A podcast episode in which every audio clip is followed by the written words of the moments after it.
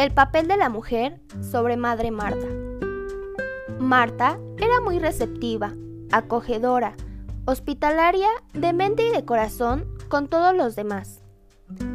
Ese celo por ayudar a otros, especialmente a sus compañeras de la escuela, a los niños, a los sacerdotes, a los pobres, iba forjando su corazón. Siempre tuvo un gran espíritu de apostolado. Lo ejercía con aquellas compañeras que por un motivo o por otro se encontraban en circunstancias difíciles, sobre todo si éstas eran de índole moral. Más de una se acercó a Dios gracias a su amistad y consejos. Al terminar los estudios de su educación media superior, eligió la carrera de química farmacéutica. Ingresar a la Facultad de Ciencias Químicas por la UNAM no era común para una muchacha en aquella época. Finalmente, el 22 de agosto de 1938, presentó su examen profesional y el 24 de octubre del mismo año recibió su título.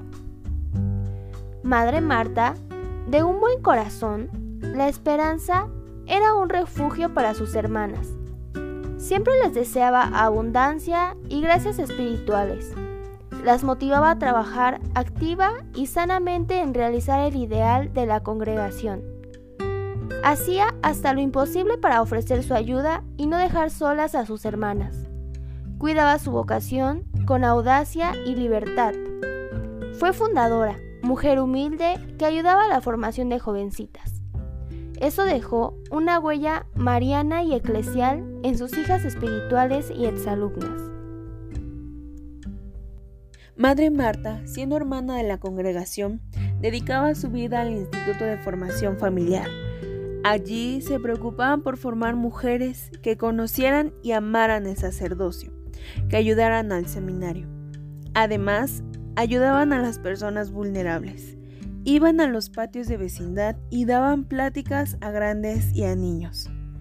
En Navidad, Madre Marta pedía a las personas más pobres y necesitadas que hicieran una carta pidiéndole a Jesús lo que quisieran. Luego se desvivía por conseguir lo que pedían. Aunque fuera médico, ella se los llevaba. Aun cuando Madre Marta no se encontraba en las mejores situaciones, llevaba en su corazón a todos especialmente a sus hermanas de la congregación y a sus muchachas del instituto. Les daba sus mejores deseos para que Dios las ayudara en sus pruebas y la seguridad de que estaban presentes en sus oraciones, asegurando que Jesús y María las amaba y les daba sus bendiciones.